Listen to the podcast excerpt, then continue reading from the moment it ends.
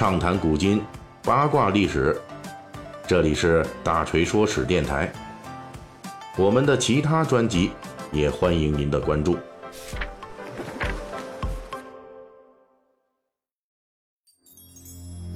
明天啊是十二月十三日，是二零一四年由十二届全国人大常委会第七次会议确定的南京大屠杀死难者国家公祭日。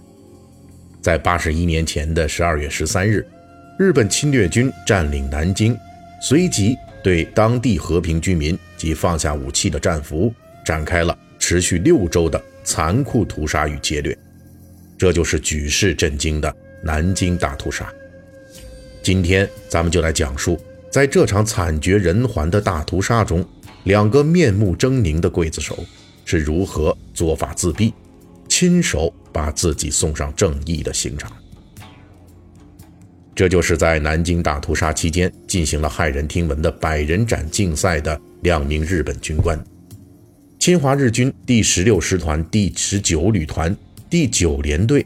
第三大队的少尉向井敏明和少尉叶田一，这两人在随队攻打中国常州的时候打了一个赌，就是看谁先砍死一百个中国人，而且规定必须要用军刀劈死才算。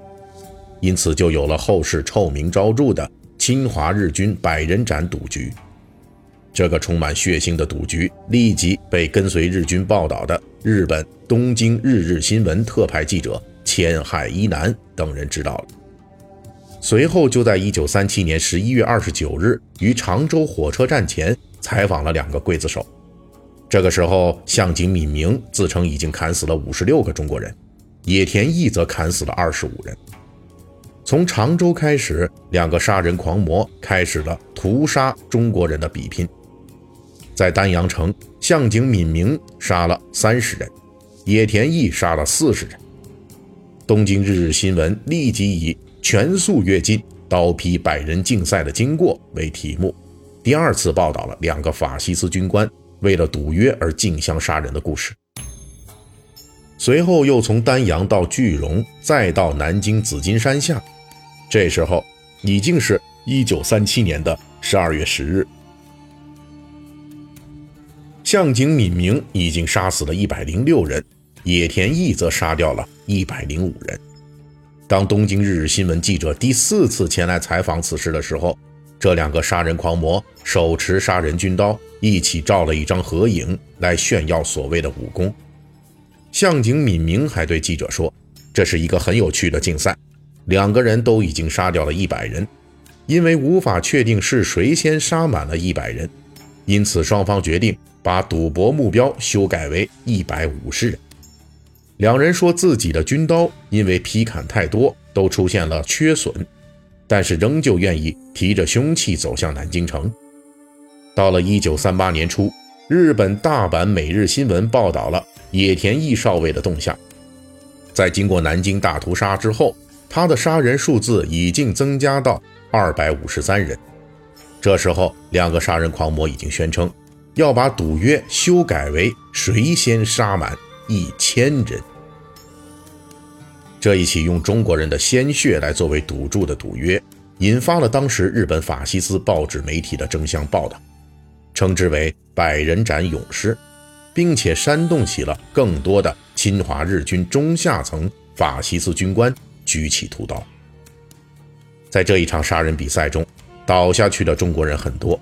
但是淋漓的鲜血并没有吓住中国人，反而让更多的中国人奋起抵抗。到了1945年，中国人民经过浴血奋战，终于同世界反法西斯盟国一道，迎来了对日作战的彻底胜利。1946年，远东军事法庭正式开始调查并审判日本法西斯分子的战争罪行。这一场骇人听闻的血战，在发生十年之后，终于等来了。血债血偿的机会。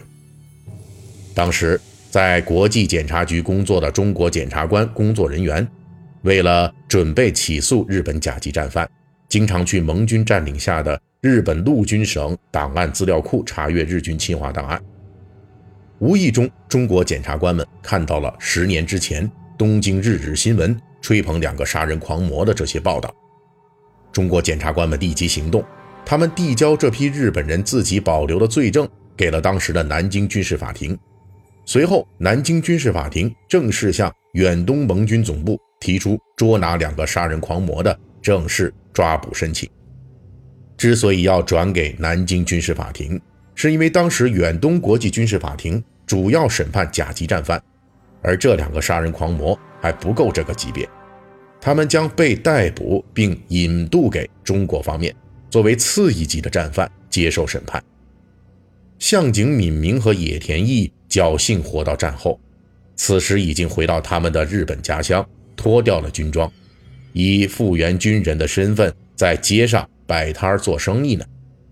就在这时，拿着当年他们自愿拍摄的新闻报纸的盟军军警找上门来，逮捕了他们，随即将他们引渡到中国南京接受审判。两个刽子手绝没有想到，他们自己当年所谓战功的吹嘘。今天要化作血债血偿的催命符了。如果按照当时的战争法相关规定，在战场上杀死敌对的军人是不需要在战后承担战争罪行追究的。但是这两个宣称杀死中国军人超过一百人的法西斯军官为什么会受审呢？这是因为这两个法西斯军官虽然在新闻报道中自称杀死的都是中国军人，但是事实完全不是这么一回事。从两个人的军队职务来看，他俩没有一个人是冲锋陷阵的步兵军官。向井敏明是炮兵小队长，在战斗中主要负责二线支援任务；而野田毅是大队副官，同样不是冲锋的职责，他是负责传递军令。在战火横飞的战场上，这两个二线军人是从哪里找来并砍杀那么多的中国人？而且最早提出这个疑问的不是别人。恰恰是当年给两个法西斯刽子手拍照的日本记者。这位记者质疑说，他们在战场上很难接触到中国士兵的。而后来与向井敏明和野田毅同一部队的其他日本士兵的回忆，则直截了当地说，这两个杀的大部分是毫无抵抗能力的中国农民。而野田毅在战后回到自己家乡后。曾给乡亲们吹牛时明确说过，他杀的主要是中国战俘。在放下武器后，野田毅把他们集合起来，一个一个砍死。因此，这两个禽兽实际是因为在战争中屠杀和平军民和战俘而犯下了严重的战争罪行，必须得到严惩。一九四七年十一月六日，向井敏明和野田毅被移送南京战犯拘留所。随后审判开始，此时这两个禽兽跟十年前拿着军刀追砍中国人的所谓武士道精神已经完全不搭边儿。简单来说，这两位都属于外强中干型，也就是怂得厉害。他们在法庭上拼命做的事情，竟然是否认自己杀过这么多中国人，甚至干脆抵赖说根本就没杀过人。他们说，十年前《东京日日新闻》的报道是记者编造的故事。只是因为两个人当时都是光棍儿所以才同意记者随意编造百人斩事迹，想在日本国内树立英雄形象，方便以后找老婆。当然了，这些诡辩在他们自己当年的新闻报道证据面前毫无力量。当初两个刽子手为了炫耀武力，从时间到地点到杀人记载的非常详细，这些都可以找到充分的旁证。两个杀人狂魔万万没有想到，记录自己的那些新闻报道是要命的。在南京大屠杀后的第十年，法庭宣判向井敏明和野田毅因屠杀俘虏和平民，执行枪决。节目的最后，我们还是要感谢一下上一周为大锤打赏的朋友：十里都 yxtt 七六 yyGDDmwx。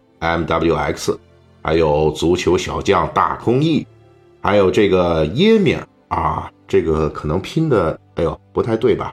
反正是这么大概这么个念法。还有我们的老朋友林间中央林总，以及玉屋美金会，谢谢你们。本期大锤就跟您聊到这儿，喜欢听您可以给我打个赏。